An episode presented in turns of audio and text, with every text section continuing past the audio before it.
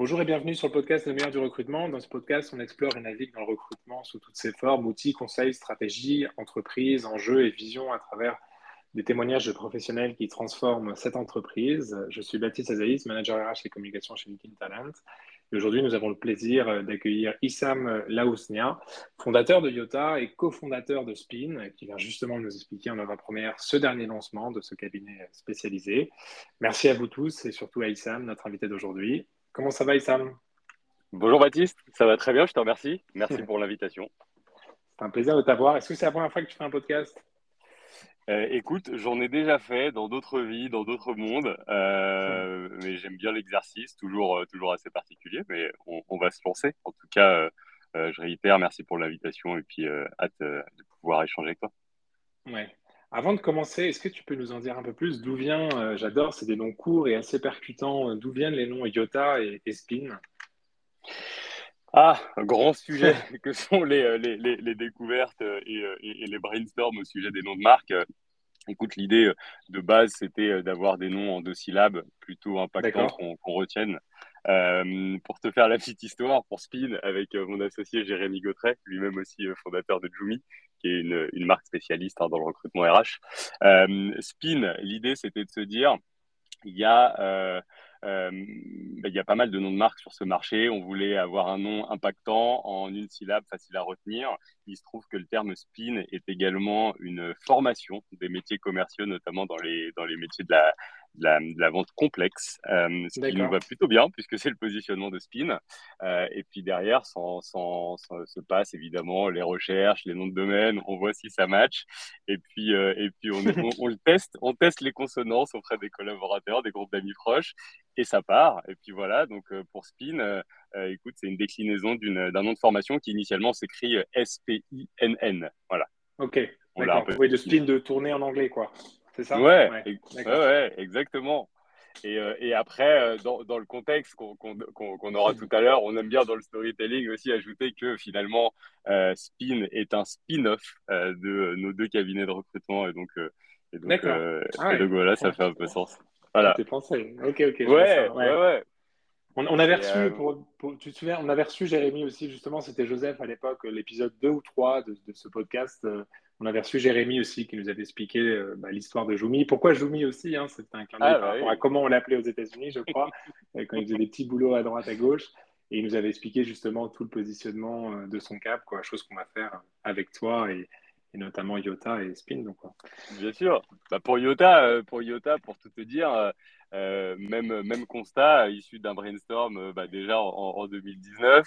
Et, euh, et, effectivement, IOTA a un, un, fort penchant pour bah, les sujets très data, IA. Ok. Et du coup, et du coup tu, tu connais bien, j'imagine, hein, les, les, ordres de grandeur pour de, la, de, la, volumétrie, notamment sur du stockage, hein, avec le gigaoctet, le teraoctet et compagnie. et donc, en, en, anglais, on parle de yottabyte, mm-hmm. et qui est ah, un des plus grands nombres jamais atteints en termes de volume et ça faisait, euh, ça faisait sens avec euh, cette ah, thématique euh, qui, est, qui, est, la donnée. Et, donc, le raccourci IOTA, deux ah, syllabes, on aime bien. Et on, on, a racheté le nom de domaine il, y a, il y a trois ans, donc très bien. Ah, en gros, c'est le grand frère de Mega, Giga, et le plus grand, grand, grand, c'est IOTA. C'est ça, exactement. Ouais, exactement. Excellent, excellent. Bah, du coup, on va y revenir hein, là sur ces deux cabinets. Peut-être avant, et Sam, est-ce que tu peux te présenter, euh, présenter ton parcours, hein, un peu les grandes lignes et comment est-ce que tu es arrivé à l'entrepreneuriat et notamment à l'entrepreneuriat euh, en faisant du recrutement? Mmh. ah, Bien sûr. Euh, écoute, moi j'ai un parcours classique, école de commerce, master 2 dans le monde du marketing et l'entrepreneuriat arrive ce moment un peu fatidique euh, dans nos carrières de se dire ok euh, je cherche une alternance je cherche un stage dans quoi je m'oriente. Euh, pour ma part j'étais déjà très geek dans l'âme très tôt très jeune. Je crois que j'ai monté mon premier ordi j'avais 9 ans. Donc j'ai mmh. toujours vraiment aimé ça. Et en fait au moment de faire ce choix j'avais d'un côté un mastodonte des médias qui s'appelle Avas euh, qu'on connaît un peu tous. Euh, et de l'autre côté, euh, j'avais deux entrepreneurs qui se lançaient dans le monde du web, ex-consultants, et, et, qui m'ont fait une proposition pour les accompagner justement avec un stage. bon, bah, j'ai pas hésité très longtemps. Je suis allé du côté de l'entrepreneuriat très tôt. et donc, ces, ces, deux personnes sont Eric Cholet et, et Simon Milan. et l'aventure a démarré très fort puisque j'ai été très vite associé de cette structure qui s'appelle Market Shots. Ok. Et, finalement, cette aventure qui a démarré en stage dans ma, dans ma première année de Master 1 euh, s'est arrêtée dix ans plus tard avec, euh, avec la vente de, de, cette boîte au groupe La Poste. Donc, euh, voilà, une, une, belle histoire, une belle rencontre, une belle rencontre humaine. Hein. Ce, sont restés évidemment des amis proches et, et des mentors. et puis, globalement, moi, mon parcours au sein de cette boîte, euh, il était euh, sur différents aspects côté métier, aussi bien dans le monde du produit, donc le développement de produits, euh, donc vraiment des problématiques de, de product management. également, cette partie également data, avec justement, on était en plein dans l'accompagnement de grands comptes sur des problématiques de ciblage, dans le monde du marketing, euh, d'orchestration de la donnée euh, dans le monde du CRM. Et donc, moi, j'étais un peu à la croisée des chemins sur des sujets projets et commerciaux. Et donc, mon enjeu à chaque fois dans cette boîte, c'était euh, évidemment monter des produits, monter des projets, les industrialiser, les faire tourner et puis ensuite passer à autre chose. J'ai fait ça pendant deux, trois ans systématiquement. Et, et, et, la dernière a été, a été justement dans le but de pouvoir effectivement passer à une autre aventure. Donc euh, en 2019, Market Shot est officiellement revendu au groupe La Poste qui continue très très bien l'aventure et notamment la branche numérique. Ok, et là on te propose de rester ou pas? Ou pour toi c'était une fin d'étape avec la vente? C'était c'était c'était effectivement une fin d'étape. C'était dans ma tête depuis déjà un certain temps. On, avait échangé. Alors, j'ai une très très bonne relation avec avec Eric Cholet, euh, qui est, le fondateur. Et, l'idée, c'était euh, euh, de les prévenir bien en avance. J'avais j'avais envie d'être dans l'entrepreneuriat, mais cette fois-ci plus à mon compte, en mmh. quelque sorte, et moins, et moins associé. donc, donc voilà, tout s'est très bien passé. voilà, j'ai une, j'ai une attache particulière avec le groupe La mmh. Poste. Ma mère travaille dans le groupe depuis 20 ans. c'est aussi aujourd'hui mes clients. Euh, sur plein de problématiques. On a revendu cette boîte, je travaille avec beaucoup de filiales. Voilà, c'est comme si je, suis postier dans l'âme, mais j'ai jamais eu de contrat de travail de la Poste.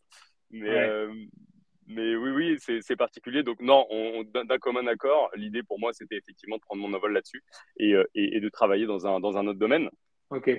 Et j'aime bien, tu vas continuer, mais j'aime bien quelque chose que tu as dit, c'est le concept de les prévenir en avance c'est quelque chose que je trouve qu'en France, euh, on ne fait pas souvent et il n'y a que le délai de préavis, en fait, les trois mois. Et je mm. trouve que c'est quelque chose qu'on devrait faire plus dans les entreprises, indépendamment du temps qu'on a travaillé. C'est cette idée de se dire, écoute, il y a un moment, parce qu'on est tous de passage dans les boîtes, hein, on a tous une flamme, mm. il y a tous un moment où ça se passe bien, ou tous un moment où on veut légitimement euh, faire autre chose. Et en fait, il y a toujours ce côté où ça peut prendre euh, en dépourvu un peu les gens. Et moi, je, suis vraiment fan de ce côté de, le prévenir en avance. Moi, je dis toujours, si je partirais, j'essaierais de le prévenir à minima six mois avant. Donc, quand même trois mois avant le délai de euh, préavis. Parce qu'il faut que les gens le sachent, il faut que les gens aussi préparent. Et il y a toujours ce côté, ben, on ne le dit pas parce qu'on a l'impression que si on le dit, ben, on va moins bien travailler et tout. Non, si la personne, elle est déjà sur le départ, elle va travailler pareil. Euh, six mois avant. Donc pour moi, il faut toujours mieux le dire. C'est difficile à affronter ces conversations, mais moi j'adore ce concept de le prévenir en avance parce qu'au final, euh, bah, on y gagne tous. quoi. Toi, tu prépares mieux ton départ et l'entreprise, elle, elle, prépare mieux ton, ton, bah, le, ton remplacement. quoi. Et on ne prend pas au mmh. dépourvu les gens. quoi. Je, suis d'accord avec toi. C'est une vraie question de fond. Euh, je ne pense pas qu'elle soit si facile à, aborder. en fait, je pense que tout est une question de contexte. Euh, c'est souvent mmh. une question de timing, d'ailleurs, euh, et, de proximité également, euh, et puis de ce que tu as à faire par la suite.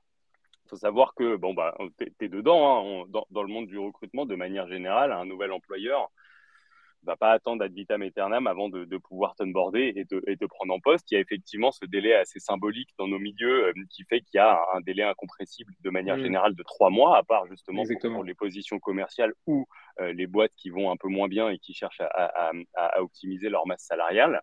Euh, dans, dans, mon cas précisément, j'avais une certaine facilité, c'est-à-dire qu'il y avait un timing. Mon, mon prochain move, c'était un move entrepreneurial. Donc il y avait un système de cohabitation qui était possible.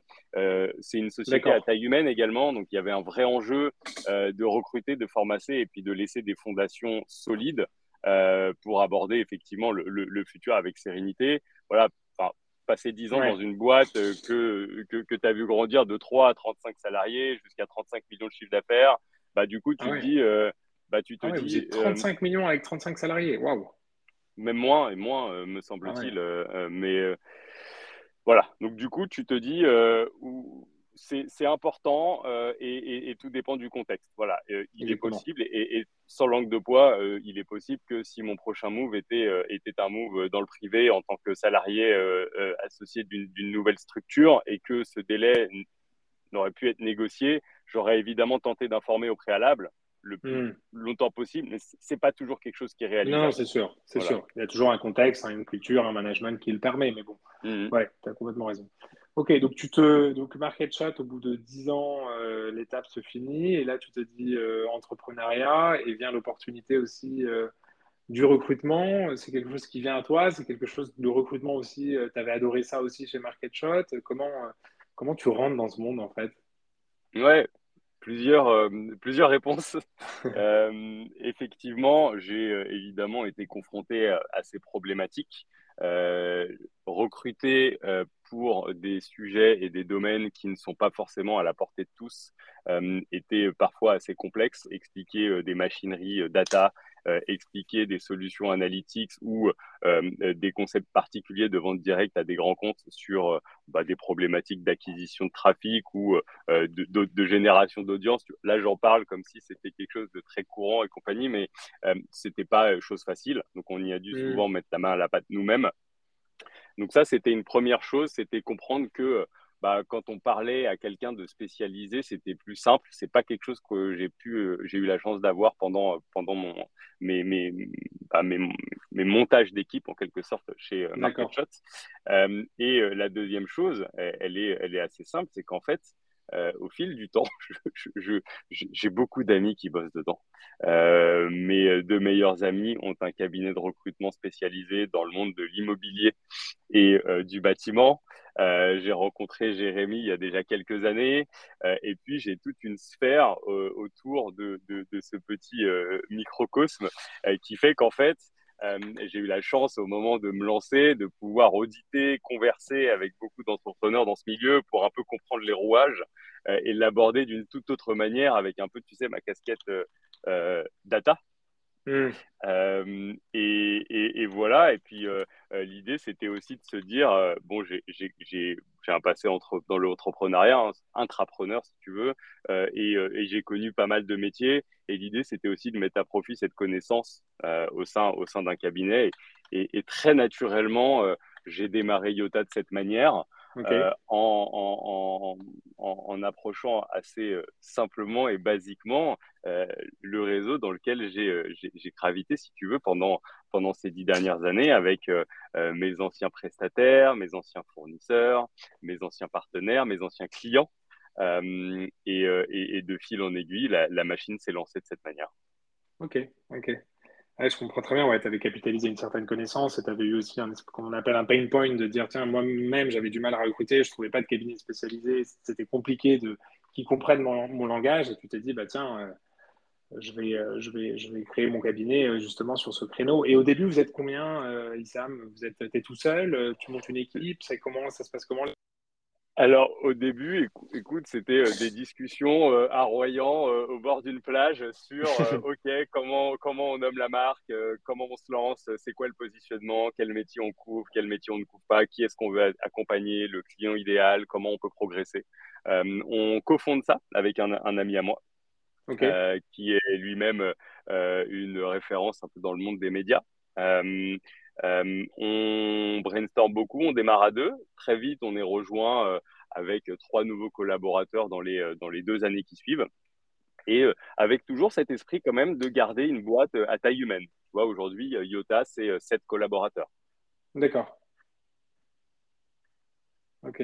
Toi, tu, fais du, tu, fais du, management là Tu fais du placement, toi, un peu Ou tu as quoi comme rôle là maintenant, Yota un, peu, de tout. J'ai euh, plutôt, euh, plutôt une casquette, effectivement, euh, management et puis développement de, de, projets, puisque on, a évoqué Spin en, préambule de, du podcast. Mais du coup, effectivement, il y a beaucoup de projets, du management, et puis, bien entendu, on travaille en direct avec les clients, puisque mon ADN principal, c'est effectivement la relation client. Ouais, le commercial, t'adores, toi. C'est dans ton âme, ouais.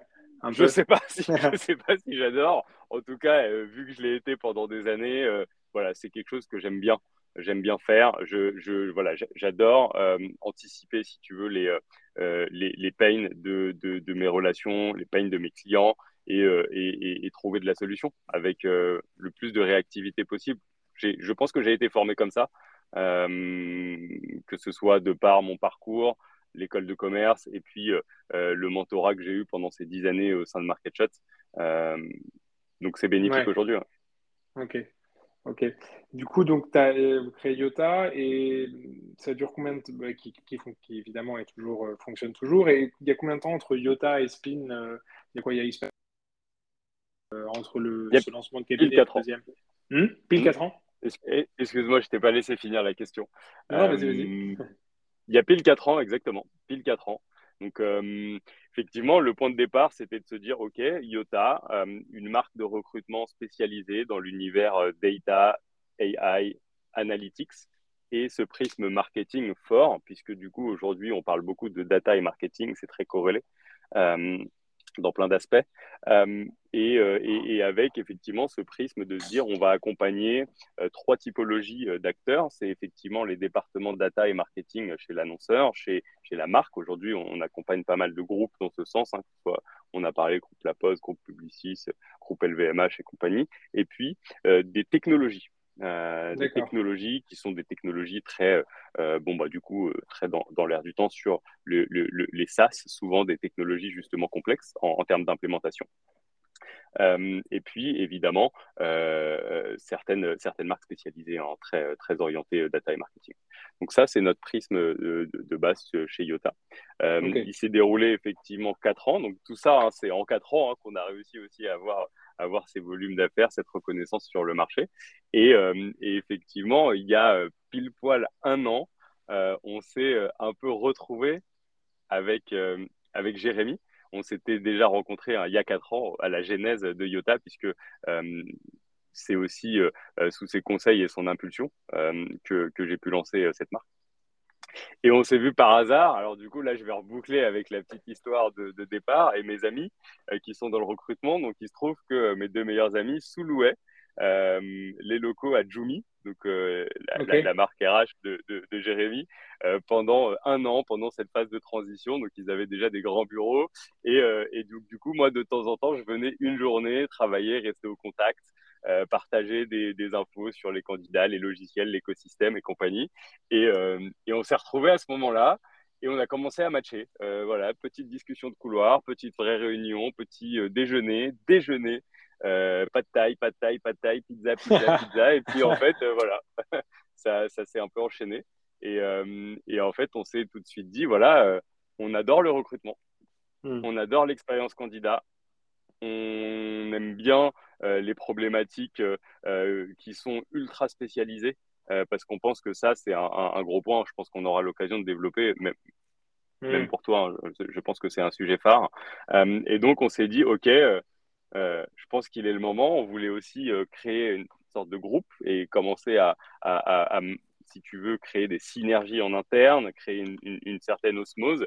Et assez naturellement est venu sur la table le projet Spin, euh, qui est effectivement de pouvoir dédier une marque de recrutement spécialisée euh, sur des profils business spécifiquement euh, pour des technologies. D'accord. J'avais bien aimé cette phrase. Nous aidons les technologies innovantes à recruter des profils business. C'est-à-dire quoi? Tu vois la pépite, le gars qui a la bonne idée, le bon, la bonne idée, la bonne technologie, et c'est comment faire grandir, non, et faire adopter cette technologie par des clients, etc. Et vous aider en fait avec des profils et technologiques et j'imagine business à, comme, on, comme on utilise, non, ce terme, à scale up ce genre de technologie. C'est ça? Exactement. Exactement. En fait, l'idée, euh, cette marque de différenciation, et ça, je m'en suis rendu compte bah, déjà depuis 15 ans, hein, puisque en fait, les sujets de vente complexe sont des sujets qui sont aussi un peu particuliers à aborder, c'est-à-dire que les profils business tels qu'on les connaît, tu sais, les, les, les sales, hein, account executive, head of sales, country manager, les pre-sales, solution engineer, voilà, tous ces jobs qui sont un peu dans la sphère sales, et également toute la partie account management, euh, avec des jobs que tu connais très bien, qui account, euh, Customer Success Co. Aujourd'hui, effectivement, ils ont il y, a, il y, a, plusieurs particularités. Et quand on travaille sur des sujets de vente complexe, donc de manière générale des technologies qui vont avoir des cycles de vente assez longs, qui vont de 6 hmm. mois à 2 ans, hein, euh, qui vont nécessiter plusieurs interlocuteurs, euh, plusieurs typologies d'interlocuteurs. Tu peux très bien avoir des échanges avec la compliance, avec euh, un directeur marketing, un directeur data, un directeur CRM. Euh, tu dois avoir des niveaux de connaissances très deep sur un produit, un secteur et son écosystème. Et c'est ça, c'est ça qui nous excite, c'est ça qui nous anime, c'est le fait de pouvoir effectivement aider les recrutements de ces profils pour ces techs. C'est un challenge. Et, et ISAM par technologie, ça peut être, euh, on va dire, du pur IT ou ça peut être, je ne sais pas, la technologie, par exemple, des scanners dans des hôpitaux où c'est quand même assez complexe et des achats sur plusieurs années qui se font parce qu'il y a plusieurs enjeux. Ça peut être aussi, je ne sais pas, la technologie aussi de, de, l'aviation qui peut être aussi complexe, du nucléaire et tout, ou c'est vraiment, dans toutes ces technologies, il y a de l'IT évidemment, ou c'est vraiment du, de l'IT euh, pur, tu vois ce que je veux dire ou pas? Je, ouais, ouais, je vois très bien. Effectivement, nous, quand on aborde la définition de tech, tu vois, on rejoint un peu ce, cette catégorisation que vont faire bah, notamment les, les, les, grands fonds d'investissement. C'est-à-dire qu'on va avoir effectivement ces notions de HR tech, de, de fintech, euh, de martech, euh, tout ce qui va être effectivement orienté euh, supply chain, green tech et compagnie. Donc, c'est ça, quand on parle de technologie, on, a envie de, de rentrer aussi dans, dans, dans, dans ce mouvement. et ensuite, effectivement, quand tu vends du Dassault, quand tu vends ce genre de choses, bien entendu, bien entendu, tu fais de la vente complexe. Évidemment, quand tu dois t'adresser à du secteur public, quand tu dois t'adresser à euh, de, de, euh, des, grosses industries euh, à l'international, quand tu vends à des pays, quand tu vends à de l'État, ça, ça, reste de la vente complexe, évidemment. Notre ADN, notre ADN, il vient évidemment du monde très IT et très technologie, plutôt orienté logiciel. D'accord, ok, ok. Et là, euh, donc vous, l'avez lancé il n'y a pas très longtemps. Euh, vous êtes combien là, mais vous avez quelle, ambition euh, L'idée aussi de, rester un cabinet à taille humaine, j'imagine, comme, comme Yota, ou vers où, voilà, quels sont un peu, quand vous vous dites, tiens, allez, on se fait rêver, quels sont un peu les, vers où vous vous imaginez, qu'est-ce qui, qu'est-ce qui en ressort hmm. Écoute, euh, donc ouais, le cabinet officiellement, il a été lancé il y a 3-4 mois euh, sur, sur LinkedIn. J'aime bien ces lancements LinkedIn, tu sais. euh, et, il se trouve qu'effectivement, ça fait, ça fait un an qu'on bosse dessus. On a, on a déjà des, des, des clients qui ont été livrés. Euh, donc c'est plus cet effet d'annonce qu'on voulait avoir pour aussi officialiser que, que le marché euh, commence à nous, à nous identifier. Euh, et aujourd'hui, l'équipe est composée bah, de Jérémy et moi sur la partie direction. On a recruté euh, Angelina, euh, qui est lead sur le projet et euh, qui est une experte en recrutement, qui a 8 ans de bouteille et qui est passée par du CAB, de l'intérim et surtout de la scale-up, historiquement chez, chez Voodoo, en charge des sujets justement recrutement sales. Donc on était pile poil dans la cible, quelques entretiens, quelques meetings, et puis on a su que c'était la bonne personne pour nous accompagner. Et puis on travaille également en parallèle avec deux consultants qui sont là dès le début et dès le lancement du projet. Donc euh, voilà, on est plutôt fiers d'y aller euh, armé et, et, avec, avec les, les, les, les, premiers clients qui nous ont suivis dès le début. Et puis voilà, l'aventure est lancée. Donc on est, on est très content. Pour, pour répondre à ta question sur le sujet, quelle est l'ambition? Écoute, pour nous, l'ambition, c'est la première ambition, ce sont, c'est de, de d'avoir nos clients satisfaits. Euh, c'est vraiment la première. Euh, la deuxième, bien entendu, c'est de pouvoir euh, faire en sorte que les synergies opèrent au travers de nos différentes marques et évidemment de faire grossir ces équipes. on, a, on a quand même en tête de se dire la taille humaine, c'est bien. C'est bien pour mmh. l'agilité, c'est bien pour la proximité.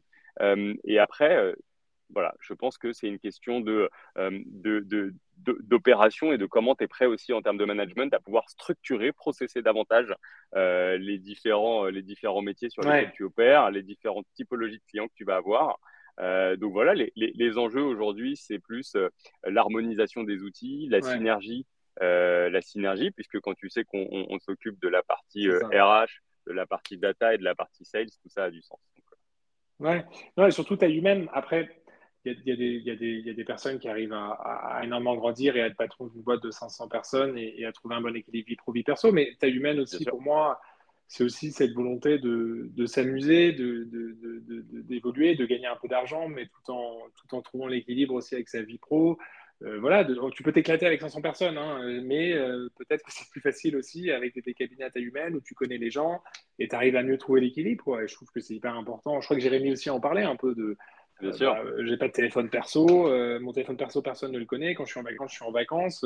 Il y a ce côté, voilà, c'est pas la même chose d'être patron et de se dire, tiens, j'ai 500 personnes où j'ai payé 500 salaires par mois que d'en payer 14, quoi, tu vois, tout en, au final, en vivant euh, aussi bien entre guillemets, tu vois. Il y a peut-être aussi ce côté-là, non De trouver l'équilibre avec la vie avec la vie perso. C'est plus agréable peut-être, tu vois. Ça peut être plus agréable en tout cas, ça dépend des personnes à nouveau. Je suis d'accord avec toi. Euh, effectivement, la taille de la boîte techniquement n'influe pas. Et il se trouve que euh, effectivement, on, partage dès le début avec Jérémy cette, euh, euh, cette envie de, de, de, créer une sorte de, petite famille où effectivement, mm. bon, bah voilà, tu es content de venir bosser, on, on, on, fait monter en puissance les équipes et puis on, respecte beaucoup la vie perso. Il y a beaucoup d'événements d'entreprise euh, qui sont pas sur les heures de, de tu vois, les, les moments de, de, vie perso. Euh, les, les, conditions sont bonnes et puis on a envie de s'éclater. Voilà. Je pense que ça, c'est le truc principal, c'est de se dire on s'éclate et, et c'est en s'éclatant que euh, bah, nos clients sont contents puisque il y a de la réactivité, euh, il y a euh, des euh, technologies qu'on met à disposition, tu sais, pour pouvoir suivre les différents pipelines.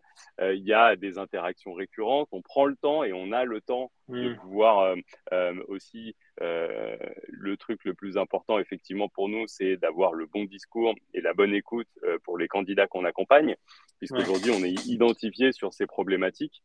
c'est aussi et principalement pour les candidats, puisque nous, notre enjeu, c'est de se dire comment on peut les accompagner au mieux sur une recherche de métier dans des secteurs qu'on connaît très bien. Voilà, ça c'est quand même le nerf de la guerre pour nous, et donc il y a tout un processus, de, tout un parcours qui est adapté, qui est documenté euh, sur l'accompagnement, la qualification, et évidemment ensuite, tu sais, cet entre-deux hein, que tu connais bien, qui est euh, la relation qu'on va avoir entre euh, le candidat et l'entreprise, et comment on les accompagne jusqu'au bout, comment on les accompagne jusqu'à l'onboarding. On va en parler de la, technologie du candidat, mais tu dis beaucoup l'expérience client, l'expérience client. Euh, comment est-ce que euh, tu suis l'expérience client, peut-être tu vois au-delà du placement et peut-être d'un certain taux de répétition, qui veut dire qu'au final bah, tout se passe bien avec le client, d'une certaine manière il est fidélisé. Est-ce que tu as des outils, euh, je ne sais pas, pour suivre l'expérience client? Est-ce que tu fais, toi, tu appelles parfois aussi les clients pour savoir comment ça se passe? Voilà, Comment vous remontez cette information pour être sûr que l'expérience est toujours au top chez les clients? Alors, à, l'instar de, de, beaucoup de technologies qu'on accompagne et de logiciels qui ont des CRM avec, tu sais, des niveaux de scoring et de santé par, par typologie de clients et compagnie. Euh, nous, comment on l'évalue? Euh, Écoute, très simple, c'est en fonction du nombre de smileys qu'on a euh, dans les emails. Euh, c'est en fonction effectivement, c'est en fonction de, effectivement de, la pertinence. Tu vois, nous, il y a des indicateurs qu'on suit et qui sont euh, indispensables chez nous. C'est, euh, bah, tu vois, on va suivre le taux de candidats en entretien. Qu'est-ce que ça veut dire? Bah, Tu vois, typiquement, nous, on s'approche des 100 parce que pour nous, c'est le nerf de la guerre. C'est sur le nombre de candidats présentés, combien de, de candidats vont en entretien chez ton client. Ça, c'est pour nous le chiffre clé. C'est la base de tout démarrage de collaboration avec un client. Ensuite, évidemment, comment tu, comment tu repères? Bah, Nous, on a, on, a, on a tendance à avoir des interactions qui sont régulières dans, nos, dans notre méthode de travail. On a des euh, des weekly avec l'intégralité de nos clients. Donc, on est au contact, euh, on a le contexte et on transmet l'information comme on la récupère. Donc, ça, pour nous, c'est la clé. Euh, évidemment, on organise pas mal d'événements, on organise aussi pas mal de petits déjeuners euh, et de déjeuners, que ce soit des choses qui soient sectorielles. On propose pas mal de contenu, donc du coup, l'idée aussi, c'est de rester au plus proche de la relation avec le client. Euh, le signal le plus fort, évidemment, c'est après une mission réussie, d'être mandaté sur de, de nouvelles chasses, que ce soit des chasses C-level, que ce soit des chasses confidentielles, que ce soit mmh. des chasses volumiques. en gros, bah voilà, ça fait partie aussi des, des, choses qu'on va suivre. je ne vais pas te dire qu'on va avoir un, un, score ultra précis de santé de chacun de nos clients.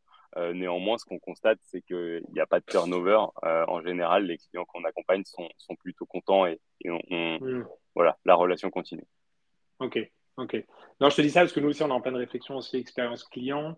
Euh, on est en télétravail aussi, hein, à différence de. de, de... Tu, vous faites du télétravail, vous, un peu, Issam, ou pas? Ouais, il y a du télétravail. Ah, nous, nous, il y a une politique. Alors, on a, on a des bureaux, on a, écoute, on a 400 mètres carrés dans le sentier. Euh, dans, le Silicon Sentier, comme on dit, euh, en plein cœur de Paris. Euh, et, du coup, il y a des bureaux, ok, avec tout ce qu'il faut pour le, le, monde du recrutement, plein de footbox, plein de salles de réu, un super open space. Et, c'est d'ailleurs aussi dans ces bureaux qu'on reçoit et qu'on fait pas mal d'events. D'accord. On, tourne même des clips ici pour te dire. néanmoins, politique ultra open, c'est-à-dire que nous, et je pense qu'à travers le, discours que tu as eu avec le discours de Jérémy, pardon, voilà, politique ultra open, il y a du remote. Mm. Euh, on essaye de trouver des jours de remote communs pour que justement il y ait une vraie vie au bureau. Et tu vois, typiquement, euh, euh, aujourd'hui, nous, comment c'est installé? Le lundi, c'est au bureau. Le mardi, c'est au bureau. Le mercredi, c'est remote friendly. Le vendredi, c'est remote friendly. D'accord. Le jeudi, on est au bureau. Et ensuite, voilà, hein, tu vois, quelqu'un qui veut télétravailler, il télétravaille quand il veut. Pas de, pas de sujet. Ok. Ok, ok. Ouais, je te disais ça parce que nous aussi, on est en full remote, euh, donc d'une certaine manière aussi, euh, on a une relation digitale avec nos clients.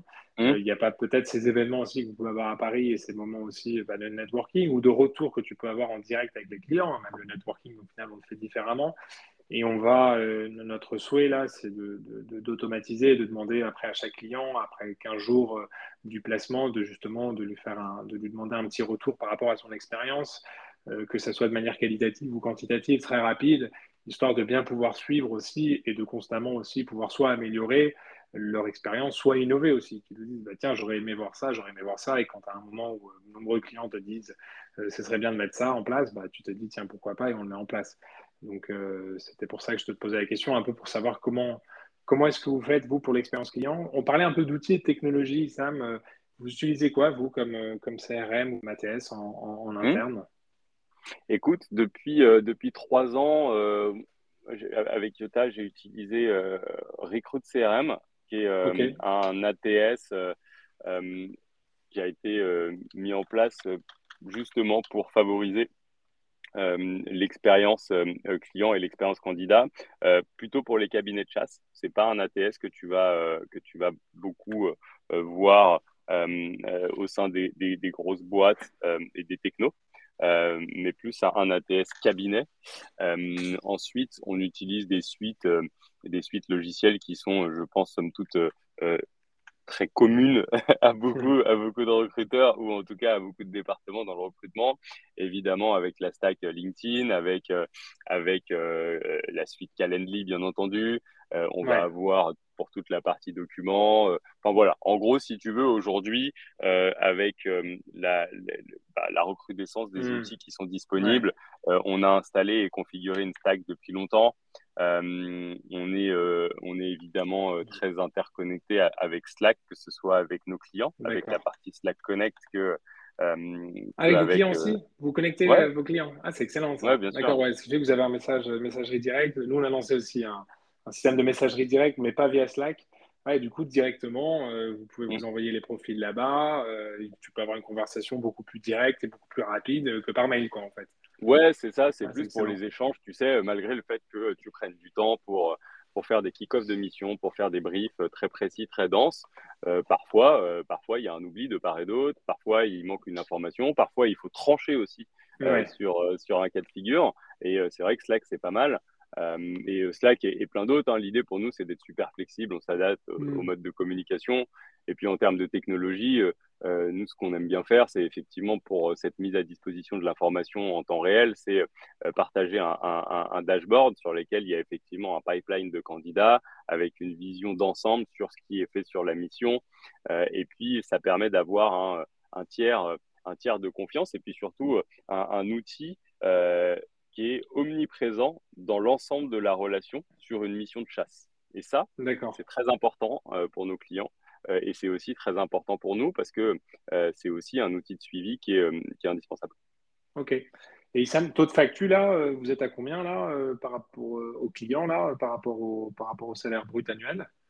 Vous facturez combien à peu près Vous avez une fourchette?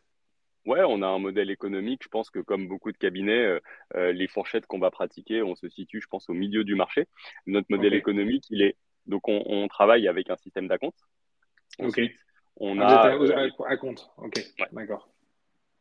Et on a un système, euh, un système de facturation ensuite sur le succès de la mission qui va être un pourcentage, euh, pour tout te dire, qui est compris entre 23 et 26% en fonction du métier qu'on va couvrir et de la complexité. Euh, et, euh, et, ça, c'est facturé effectivement sur le package annuel brut. D'accord, ok, ok, ok. Ok, et comme, comme livrable, c'est-à-dire que j'ai un, un chiffre qui m'a impressionné quand tu as dit ça, on essaye de s'apprendre entre les CV présentés et les CV et les personnes en entretien, tu me dis, on essaye d'arriver à 100%. Quoi. Donc, ah vous faites vraiment une sélection hyper, euh, hyper qualitative. Ça, c'est la base. Quoi. Pour toi, c'est vraiment euh, te dire euh, ce qu'on présente. il bah, faut bien comprendre le brief. et ouais, vas-y, vas-y. Bah oui, non, je suis. Enfin, oui, c'est la base. Pour nous, c'est notre chiffre clé. Pourquoi? Parce qu'en fait, c'est ce, qui est, ce qui révèle le fait que déjà d'une, on ait bien compris la mission, et de deux, nous, on est mandaté par un client. et on est aussi mandaté par nos candidats, tu vois. et, et, nous, on a un besoin euh, de, de, pertinence. Euh, ce chiffre-là, pour nous, il veut dire plein de choses. C'est le fait qu'on ait effectivement d'un côté des candidats qui soient euh, en phase avec l'entreprise, le projet, mais surtout qui ont les qualités et les capacités à pouvoir rentrer. Donc ça, ça fait très monde du recrutement. Hein. Je, dois me redire, c'est un discours qui doit être dit et, redit. Néanmoins, c'est quand même la base. Donc, et, de l'autre côté, effectivement, le client, il n'est pas là pour perdre du temps. Donc, soit on est sur des besoins qui sont ultra pénuriques, et donc, du coup, effectivement, avoir une shortlist avec deux candidats, c'est déjà génial. Nous, notre enjeu, c'est quand même de dépasser ce volume, bien entendu, mais surtout d'être efficace. Euh, et, et, c'est pour nous le chiffre le plus important qu'on suit. Euh, tu vois, euh, typiquement, nous, chaque semaine, ce chiffre-là, il est scruté. Il est de comprendre également, évidemment, pourquoi on, pourquoi on a un chiffre qui est en baisse, pourquoi on a un chiffre qui est en hausse, et ça nous permet aussi de jauger de la qualité de notre prestation. Évidemment que l'enjeu, c'est de recruter. Hein. Mais si on a ce premier KPI qui est respecté, le funnel derrière, il est optimisable. Exactement. Ouais, mais celui-ci, il est indispensable. Ok, ok. Du coup, vous avez une certaine exclusivité avec vos clients, au moins pendant un certain temps? Oui. Du fait de travailler comme ça ouais. Oui, de, manière générale, effectivement, nous, ce qui nous En fait, on produit beaucoup de choses euh, en amont d'une mission. On passe beaucoup de temps et, euh, euh, tu vois, quasiment 95% des missions sur lesquelles on est mandaté, on va closer. les, les, 5% qu'on ne close pas, c'est parce que ah pendant un process, il y a eu une cooptation interne. il y a eu quelque chose qui est venu un peu bouleverser le process en cours parce qu'on a ces enjeux de réactivité, donc d'être là dans les délais à partie et, puis surtout le plus rapidement possible et puis de pertinence. Donc pour nous, ça c'est le nerf de la guerre. Donc c'est pour ça que quand on veut créer une relation euh, avec, avec nos clients, on, a, on, aborde ça avec une vraie relation de partenaire. On les accompagne dans cette recherche et forcément le système d'acompte fait que assez naturellement, euh, ça, ça, crée une exclusivité. C'est pas toujours le cas. Hmm. Ok, ah, tu dis, je pense qu'il y a euh, autant de modèles. il y a, je pense que toi, tu dois le vivre aussi. Il y, a, il, y a, il y, a, beaucoup de modèles qui sont possibles dans le recrutement. Exactement, exactement.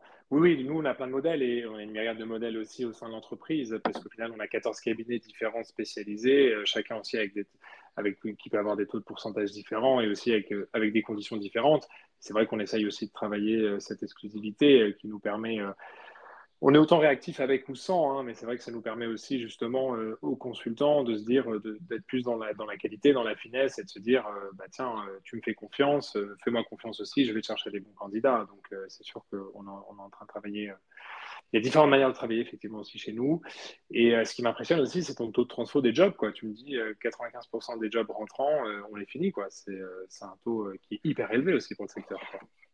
Bah, en fait, je pense que c'est le système de collaboration. C'est-à-dire, tu vois, typiquement, je n'ai pas de moyenne hein, des cabinets, mais je sais que beaucoup de cabinets, donc en fonction du modèle que tu vas avoir, tu vas avoir un modèle dit au volume, tu vois, typiquement, si tu acceptes des conditions de, travail et qui sont des conditions tout à fait honorables, hein, il n'y en a pas une meilleure qu'une autre, c'est la, manière dont tu vas travailler pour closer qui va être différent, je pense.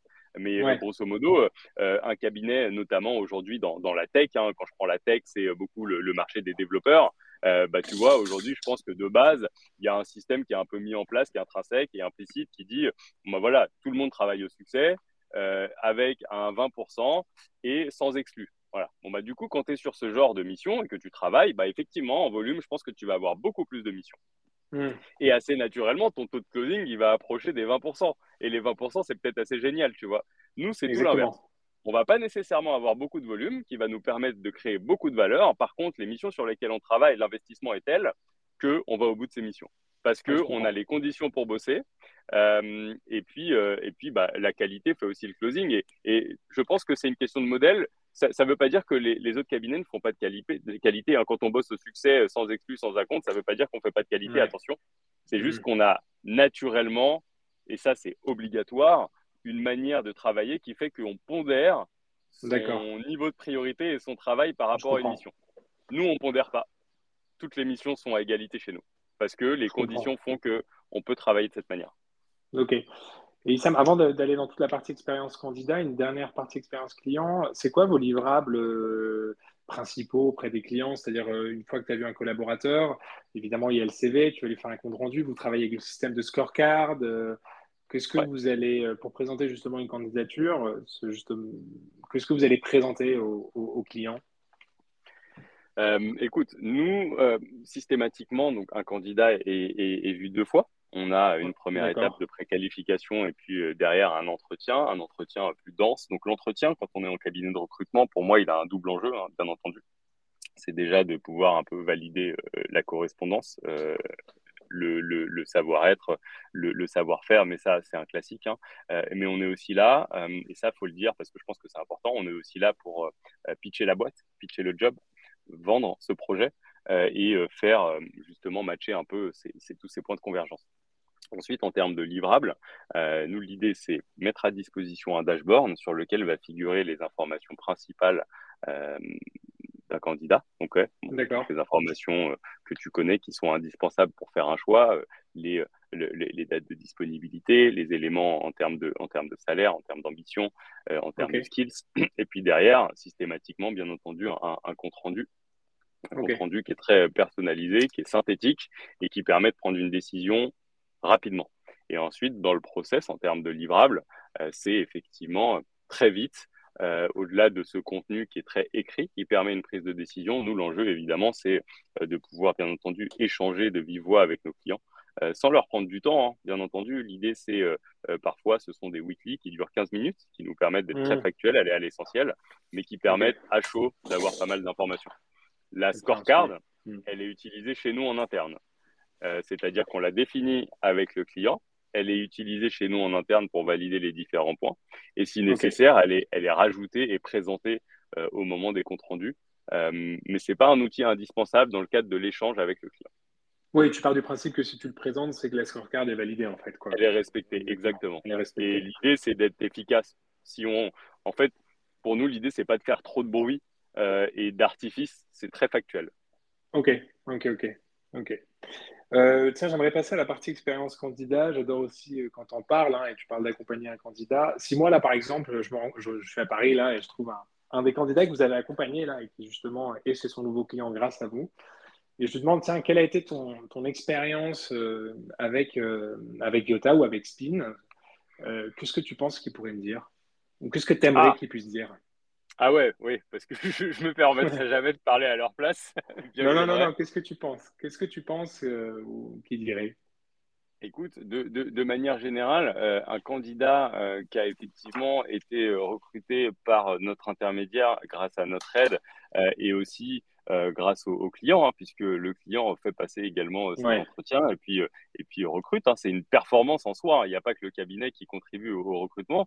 Et quand on est dans ces moments-là, de manière générale, mm. c'est ça veut dire implicitement que beaucoup de choses se sont bien passées, tu vois. donc, pour nous, c'est déjà une fierté. Ensuite, en termes d'accompagnement, nous, l'idée, c'est de la présence. Je pense que ça, c'est un des points qui est le plus important, c'est de la présence, de l'écoute mmh. et de la pertinence. Euh, comme je te disais, nous, notre enjeu, c'est pas de faire des artifices. Euh, on va pas offrir une bouteille de champagne euh, ou, faire, des choses comme ça. Mais je pense que l'idée, c'est ça, c'est la pertinence. Et puis, bien entendu, nous, l'idée, c'est de les accompagner au mieux. Donc, ils vont avoir des livrables très pertinents sur l'entreprise, sur le projet, sur les préparations aux entretiens. et compagnie. Donc ça, ça c'est ça c'est aussi la base. Donc j'espère que, que, les candidats diront du bien, du bien de nous. Ok. Vous avez des, chez Spin, là, depuis le lancement, un an, vous avez des défis là, spécifiques auxquels vous êtes, vous êtes confrontés? Tu sens là, taux de, je sais pas, taux d'intérêt qui vont augmenter, peut-être moins de, moins de rondes de fonds d'investissement. Est-ce que tu sens un petit ralentissement ou euh, de toute manière, vous faites votre place euh, euh, C'est plus une question aussi de, de market share. Hein. Vous faites votre place aussi dans ce, dans ce marché qui est assez grand, hein, aussi à Paris. Mais voilà, je voulais avoir un peu ton ressenti. Quel était un peu en tant que, responsable de ce cabinet, quels étaient pour toi un peu les principaux défis euh, auxquels vous faites face actuellement? Écoute, euh, Spin s'est bien lancé. Donc on, est, on en est plutôt content et, plutôt fier. Euh, les, les, premiers clients sont, euh, sont, sont satisfaits. Donc euh, pour le coup, sur ce point-là, on est plutôt fier. Pour te parler un, peu du, du, marché et de ce qu'on constate, effectivement, donc la, la, population qu'on adresse, hein, ces fameux profils business, sont les premiers, les premiers confrontés aussi à, à, cette crise potentielle qu'on est, qu'on est tous en train, de, en train de traverser. Il se trouve qu'assez naturellement, ce qu'on constate, c'est une baisse globale des investissements et surtout un peu de réticence. Qui dit réticence dit des cycles de vente qui vont s'allonger. Et potentiellement, quand on est euh, dans des fonctions euh, commerciales, euh, bah forcément, il y a tous ces enjeux d'atteinte de variables, d'atteinte d'objectifs, enfin, d'atteinte d'objectifs pardon, pour décrocher son variable et compagnie. Donc, tout ça, on, est, on est confronté à ça, évidemment. on sent qu'il y a un ralentissement. Néanmoins, le marché est toujours très dynamique. Euh, ça, c'est très important. Ça reste très dynamique. Euh, les profils business euh, sont encore très convoités. Il y a beaucoup de tensions sur ces marchés, notamment quand on parle de, des, profils business qui sont en adéquation avec, tu sais, ces fameuses technologies. Mmh. ce sont des ressources qui restent encore rares et très demandées. donc voilà, on est en plein dans cet équilibre. Donc on mise, on mise quand même sur euh, un, retour en quelque sorte à la normale et surtout un, dépassement de cette normale, euh, cette normalité euh, a priori à, la rentrée. mais voilà, force est de constater que ça marche toujours. Ok, d'accord. Et là, plutôt la partie interne, équipe, tu serais mené à recruter là parce que vous allez continuer à grandir. Tu recherches quoi en fait dans les profils que tu recrutes en interne? Écoute, nous, ce qu'on aime bien, on se rend compte que on n'a pas forcément besoin d'être un recruteur pour aimer le recrutement et pour pouvoir se lancer dedans. Je pense que euh, on, est, on est de bons exemples. Euh, Donc, tu es ouvert à des personnes qui viennent pas du tout du secteur, quoi. Ouais. L'essentiel pour moi, c'est aussi une fibre. Euh, une fibre, quand on, quand on bosse dans le recrutement, bah, on aime bien les projets, on aime bien les contenus, on aime bien les process, on aime bien évidemment défricher des, nouveaux, des nouveaux secteurs, des mmh. nouvelles solutions. Je pense que ça, il faut faut, faut, vraiment être en adéquation avec ces choses-là, sinon c'est un métier qui peut être, qui peut être compliqué. Euh, et évidemment, il euh, faut aimer l'écoute, l'écoute active. Euh, donc voilà, pour moi, pour moi, cet ADN, il est indispensable. Parmi, parmi les profils qu'on va recruter, effectivement, on peut avoir des personnes, tu sais, sur des enjeux de définition de process. Ça peut être des profils qui ont plus des casquettes chef de projet, sales ops, ce genre de, personnes. Et on peut recruter effectivement des, des profils bah, pur recrutement. Euh, néanmoins, on est ouvert à vraiment euh, une grande range euh, en termes de profil. Et là, les prochains recrutements, ce seront. nous, on a quand même un positionnement. C'est les recrutements sont, sont, sont, effectués, les, relations en direct avec le client sont effectuées par des profils seniors. D'accord. donc ça, ça c'est la, la, base, c'est notre ADN et c'est ce qui nous permet aussi de pouvoir affirmer notre positionnement avec ce système d'acompte, avec tout ce système de travail qui est, euh, qui, est effectué en amont. Euh, donc voilà, donc, mm. euh, recruteur chevronné, profil pas forcément dans le recrutement pour pouvoir monter en puissance, et puis des jobs aussi bien dans la com que dans le marketing. Ok, ok. Donc, du coup, là, tu as, eu, as commencé avec, euh, avec Yota, maintenant il y a Spin. Est-ce que tu as, je ne sais pas si tu peux nous raconter, mais tu as d'autres idées en tête ou euh, peut-être que tu vas attendre encore à nouveau ces 4 ans, hein, donc d'ici 3 ans, tu fais ça par cycle. Est-ce que tu as, voilà, dans ton, que ce soit concret ou dans ton imaginaire, voilà, est-ce que tu as une certaine vision de vers où tu voudrais aller ou, euh, ou des nouveaux cabinets ou des nouveaux projets que tu peux avoir en tête? Oui, oui, bah, j'ai je déborde, j'aime bien les projets et effectivement, j'ai bien trouvé, euh, j'ai bien trouvé Jérémy là-dessus. Donc c'est une très bonne chose euh, puisque on se, euh, on se sollicite, je pense, toutes les semaines pour lancer quelque chose de nouveau. Donc ça, c'est bien, ça continue de puller. Après, faut faire attention. Ah, du coup, évidemment, c'est prioriser, ouais, pour vous, important et peu à peu. C'est plutôt renoncer à dire de non à des non. C'est plutôt vous êtes dans cette optique, quoi. C'est ça, je ne te montrerai pas le tableau, euh, le tableau qu'on a là-bas tous les deux dans le bureau. Mais en gros, oui, effectivement, il y a ce sujet. Bien entendu, en ligne de mire, on, a compris quelque chose depuis déjà un certain temps, c'est que la spécialisation, ça marche. Euh, bah, je pense que, je pense que tu es bien placé pour le savoir, mais la spécialisation, ça marche parce que ça permet de ne pas se perdre, ça permet de se spécialiser, d'avoir une expertise forte sur un métier, mais aussi sur un secteur. Et donc ça, clairement, c'est pour nous devenu maintenant une vocation avec euh, ce, premier projet en commun qui est Spin euh, et qui donne des signaux qui sont très, très encourageants. Euh, on est déjà en train de réfléchir, très prochainement d'ailleurs, à, lancer la prochaine. donc voilà, l'idée pour nous, c'est d'avoir plusieurs verticales qui soient couvertes. on s'en parlera peut-être prochainement dans l'année. Moi, j'en sais déjà un peu sur la prochaine. Hein. Je sais qu'elle aura deux syllabes en tout cas. Ça, je sais. Normalement, normalement, on en reparlera. Euh, elle, devrait avoir deux syllabes. ah, excellent, excellent. Et tu t'imagines comment le. Tu sais, on est en 2023, toi, tu as un peu un profil tech, euh, de par ton enfance, comme tu as raconté. Hein, là, tu étais premier PC à 9 ans, et de, ce que, de par ton métier aussi, de ce que, vous faites, de ce que tu fais actuellement. Tu penses que le, en 2030, hein, c'est un peu cet objectif, que cette, vision-là, je trouve intéressante en 2030, tu penses que ça va changer radicalement le recrutement euh, Comment euh, l'intelligence artificielle va pouvoir nous aider Comment l'intelligence artificielle euh, va être, je ne sais pas, peut-être un, concurrent aussi par rapport à certaines tâches que l'on fait Tu en penses quoi, quoi par rapport à cette vision que tu peux avoir en 2030 Écoute, Qu'est-ce qui va évoluer à ton avis? Ça bouge pas mal. D'ailleurs, cet après-midi, on a toute une réunion avec euh, les, euh, les 17 collaborateurs au bureau sur euh, l'IA et le recrutement. Ok. Ah, parce, que, parce, que, parce que du coup, forcément, c'est, dans, c'est, c'est déjà d'une dans l'air du temps, et puis de deux, c'est important de construire le, le, le, futur du recrutement. Donc, moi, je suis, je suis très favorable à la technologie, je suis très favorable d'automatiser pardon, des tâches chronophages pour gagner du temps, euh, euh, être plus productif. Euh, néanmoins, et c'est ce que j'ai constaté dans un premier temps avec l'arrivée des sales machines, il faut faire attention. Il faut faire attention parce que trop d'automatisation, pas assez de personnalisation, crée des systèmes de vente qui deviennent euh, bah, de plus en plus pourri, autant se le dire. Euh, et, excuse-moi du terme, mais euh, je préfère prendre une demi-journée pour faire 10 approches constructives avec le contenu nécessaire, la personnalisation nécessaire qui est fait avec un, cerveau humain. la plupart du temps, c'est ça, mm. c'est comme ça que ça marche. Hein. plutôt que d'envoyer 100 emails en automatique en une heure qui vont avoir un taux de retour proche des 0%. Donc ah, je euh, voilà, je pense qu'on est, on est, euh, on est à la croisée des chemins en ce moment. C'est bien d'être au courant, c'est bien de commencer à les intégrer, c'est bien d'anticiper parce que le recrutement comme la partie commerciale est effectivement un des secteurs qui est en train d'être un peu bouleversé par ces nouveaux sujets d'automatisation et d'IA, euh, avec tous ces, toutes ces technos qui permettent de l'enrichissement de données, de l'automatisation, de l'orchestration.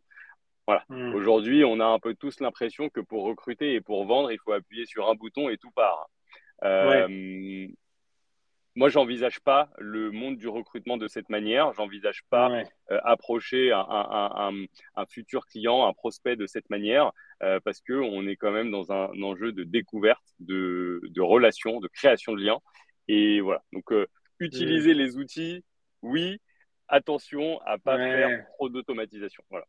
Je suis vraiment d'accord avec toi et je pense que c'est une bonne lecture de ce qui se passe maintenant. Déjà, tu as dit euh, j'adore l'automatisation, moi aussi je suis comme toi. Calendly, par exemple, euh, j'utilise Call aussi, mais qui est un, concurrent de Calendly. Je ne je, je pourrais pas vivre sans. Hein. J'ai cette paresse aussi d'aller regarder dans l'agenda et de faire perdre du temps aux gens.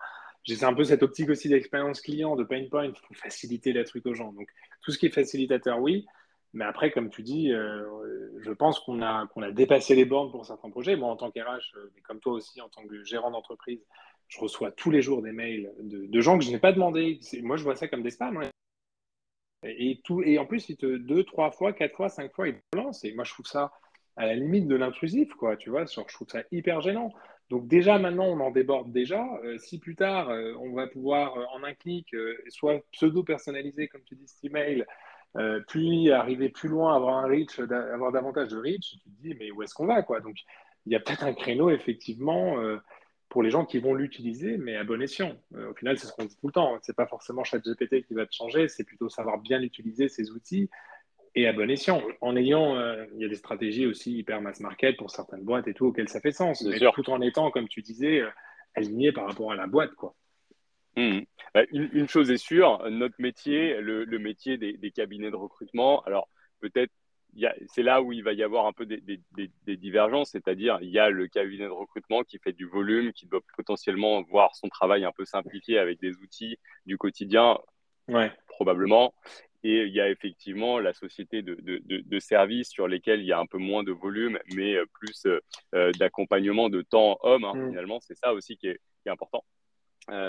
et c'est là où la différence pourra se faire. Ensuite, pour répondre à, ta question initiale, oui, clairement, en 2030, les choses enfin, vont changer. Je pense qu'on en est aujourd'hui tous convaincus.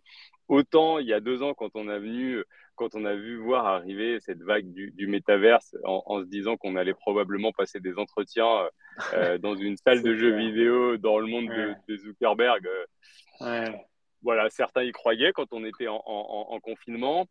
autant aujourd'hui, l'arrivée massive des technos d'IA font qu'on est tous obligés de, croire à ce, à ce bouleversement qui est, qui est en train d'arriver et encore plus dans nos métiers. Ok, ok. Non, t'as complètement raison. Bah, tu croyais, toi, au métaverse? Non. non, moi non plus. Non, en fait, je me suis projeté et je me suis dit, euh, est-ce que ça me ferait plaisir de boire une bière avec mes potes après le travail euh, Sous-entendu, après ton télétravail. et, du coup, non, bah non, pas du tout. Euh, et, et, voilà, c'était euh, après qu'on ait des épisodes un peu fun sur Exactement. de la gamification de process de recrutement de groupe, des hmm. trucs comme ça, des, présentations business un peu marrantes. Je pense que ça peut faire la blague et peut-être qu'on verra plus tard. Je me suis toujours dit que le métavers c'était une superbe opportunité si jamais un jour n'était plus respirable, tu vois, Enfin, ouais. sais pas, hein, mais si on, euh, demain on doit tous être enfermés chez nous pour X ou Y raison, ouais, c'est sûr. Peut-être que notre vie sociale sera dans ce, dans ce monde. Ouais, tu as raison, tu as raison. Moi, je pensais comme toi, et ça venait un peu comme toi depuis une expérience client. J'avais testé aussi un peu ces lunettes, même bon, bah, si c'est les premières versions. Et en fait, c'est hyper fatigant cognitivement euh, d'avoir, euh, de regarder tout le temps sur un écran, d'imaginer ça, d'avoir du son aussi en direct. C'est marrant 15-20 minutes. Donc, soit parce qu'on est forcé, comme tu dis, ou soit comme moment de distraction, plaisir, euh, je ne sais pas, euh, quand j'étais en Égypte, il n'y a pas très longtemps, on me disait il y a des expositions à, Lyon, euh, tu mets des lunettes et tu visites les pyramides de Gizeh avec la réalité virtuelle. Ben alors, tu vois, un moment loisir pendant deux heures, moi, je peux arriver à comprendre. Mais que ça vienne vraiment remplacer l'expérience humaine ou être 24 sur 24 sur nous, moi, j'ai vraiment du mal à, y croire. Quoi. Mais bon, écoute, le monde nous a surpris de même fois à voir ce qu'il peut pour, pour, moi, l'essentiel, c'est d'être, d'être, prêt, de, de continuer d'éveiller euh, une, curiosité bien placée et de savoir que euh, on doit vivre aussi avec notre technologie et, et, et c'est comme ça que, enfin, que j'ai fait et j'essaye d'insuffler ça euh, chez Yota, chez Spin, parce que, bah parce que du coup, c'est fondamental de vivre avec son temps et, d'utiliser les bons outils. Exactement, exactement. Bah écoute, tu m'en diras plus là sur cette réunion de cet après-midi. J'adore la thématique que vous avez. c'est vrai que c'est hyper intéressant de tous se poser et, et, de se poser la question, quoi, et de savoir un peu comment, euh, comment en tirer profit, quoi. Vous avez complètement raison. Euh, je te propose de passer à la dernière partie, là, le, notre questionnaire, questionnaire LinkedIn Talent, qu'on fait à, chaque podcast, Issam. Ça te va? Écoute, ça me va. Hein. C'est quoi? Tu me racontes un peu? Ouais, bah, en fait, c'est 5-6 questions que je pose systématiquement dans tous les podcasts. Euh, donc, je ne te laisse pas partager en amont, donc ça va être du direct pour toi. Et si tu veux, je te propose de, commencer avec la première. T'hérites demain d'un énorme panneau publicitaire sur les Champs-Élysées que tu peux avoir euh, tout le mois de juin. Tu mets quoi comme message dessus? Waouh Superbe question. Euh, écoute, euh, vu que j'ai pas réfléchi à un plan marketing euh, sur les différents projets que je mène, peut-être j'aurais évoqué un, projet caritatif. D'accord. Tu, si tu peux remonter dans le temps et parler au Issam qui avait 22-23 ans au début de sa carrière, tu lui, tu lui dirais quoi comme conseil?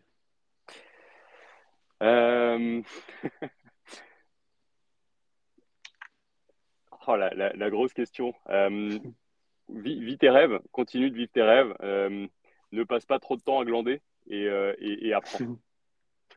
ok. Et tu glandais pas mal ou quoi? Non, non, non, non. non, c'est juste, juste qu'aujourd'hui, j'ai plus le temps de glander. ouais, le temps est précieux. J'aimerais bien y revenir. Ouais, exactement. Je suis d'accord avec toi mais auparavant, c'est juste que voilà, c'est quelque chose qu'on n'apprend pas trop, euh, euh cette culture de, l'apprentissage, même si on, passe par l'école et tout, mais euh, ouais. peut-être euh, tergiverse moins, va à l'essentiel. Ouais, je suis complètement d'accord. Est-ce que tu as un livre ou une BD à recommander? Écoute, en ce moment, j'ai lu, je lis des choses sur la productivité, mais j'en peux plus. et sinon, et sinon bah, le dernier Astérix. Hein. Ouais. Productivité, tu as lu, euh, je sais pas, il parle pas mal de ce livre, là, Focus, là, tu sais, de, l'américain. Euh, je sais pas si tu as lu, là, euh, ou, comment il s'appelle, je ne sais plus trop. Écoute, j'ai un peu honte de parler de la productivité. À, J'adore, t'es passé de la productivité à Astérix, quoi. parce que je suis, je suis face à un dilemme qui est de me dire, en fait, le, le temps que je passe pas à travailler, bah, pour se vider un peu la tête et, passer à autre chose, c'est voilà, quand tu restes dans, la, dans des sujets de productivité, en fait, tu es à mi-chemin au travail et du coup, euh, euh, et du coup ça ne permet pas une déconnexion folle. Euh, le, dernier, le dernier livre que j'ai lu, il s'appelle Deep Work, qui est justement sur cette organisation et justement la maximisation de ton temps, tu vois, toujours ces enjeux de productivité, productivité. Et en fait, à un moment donné, ça m'a fatigué. Voilà. donc, je me suis dit que le temps que j'allais avoir à lire, c'était plus pour des polars des BD. Et, euh, ouais, je comprends. Et, je suis un fan de sport, donc, euh, euh, donc quand il y a Roland Garros, j'aime bien aussi. Hein. ouais, je comprends. C'est vrai que et ça arrive souvent dans les livres de tout ce qui est développement perso, productivité. En fait, en y plein, tu as beaucoup, as beaucoup de choses à suivre, c'est beaucoup de recommandations. Il y a un moment, tu n'en peux plus, quoi, en fait. Et, et il y a, je dis pas qu'il y a le sens commun, mais bon, tu prends quelques quelques bons conseils, tu les appliques et au final, c'est comme tout, c'est dans l'action en fait qu'il faut faire. Euh, on a déjà un peu tous le secret, c'est juste le faire et voilà. je suis d'accord que ça peut être un peu euh, pesant de tout le temps lire des trucs euh, parce qu'au final, bah, tout ce qu'il raconte déjà, c'est pas applicable par tout le monde et ce qui a fonctionné en lui, fonctionnera peut-être pas en toi. Donc ouais, tu as complètement, complètement raison. Bah, ce qu'il faut faire, c'est, je suis d'accord avec toi sur tout ce que tu partages. Et, et, et, ce qui est important, c'est en fait, le, tu vois, constamment vouloir être un peu la, meilleure version de soi-même, mmh. euh, euh, se dépasser, se comparer. Enfin, LinkedIn est, un, est, un, très bon exemple aujourd'hui. C'est vrai que c'est, euh, enfin, je pense que j'ai, en tant qu'entrepreneur, on passe aussi par ces cases où, tu sais, on regarde aussi ce qui se fait. Alors, on, on, voit effectivement les paillettes sur LinkedIn, donc on a cette mmh. impression de euh, euh, bah, que tout se passe bien pour tout le monde. On a cette envie de se comparer. Euh, un tel a signé tel client, waouh, c'est génial. il fait plus de contenu que toi, comment ça se fait? Et donc, du coup, en fait, ce truc-là crée une surenchère et on oublie le principal qui est de se concentrer sur le delivery de ses clients. Et, et, et, et, du coup, voilà, revenir un peu sur terre, mm. euh, se mettre un peu moins de pression. Tu sais, on a toujours voilà, cette, cette, envie de se comparer. et, je pense que parfois, c'est un peu nocif. Et, et sur ces enjeux de productivité, euh, enfin, voilà, aujourd'hui, sur LinkedIn, j'ai l'impression que tout le monde gagne 10 k par jour et euh, te propose une formation, tu vois, pour mm. toujours faire mieux. 10 k demain, le, le, meilleur exemple, ça va être de gagner 15 k. et tu vois, et, voilà, je pense, pense qu'on est dans une surenchère, que ce soit sur la productivité ou le gain. C'est sûr qu'il y a beaucoup de bruit à l'extérieur, ça peut être très angoissant et il faut avoir euh, cet état d'esprit. Euh, ce l'ego aussi, tu te compares, ah, merde, putain, je fais pas ça, tiens, je fais ça, ça t'amène à des distractions et tout. Et c'est vrai que c'est tout un art de, un peu comme, tu vois, les chevaux, d'avoir un peu, je sais pas comment on dit, tu vois, ces œillères. Truc, ces œillères où tu te dis, OK, je, je, me focus vraiment à l'essentiel, qui est mon projet, mes clients euh, et mes collaborateurs et mes candidats, quoi. Et, et c'est ce, que, ce qui fait sens pour toi. C'est vrai qu'au final, euh, ça peut être hyper nocif, quoi. Donc, il faut avoir aussi cet art de.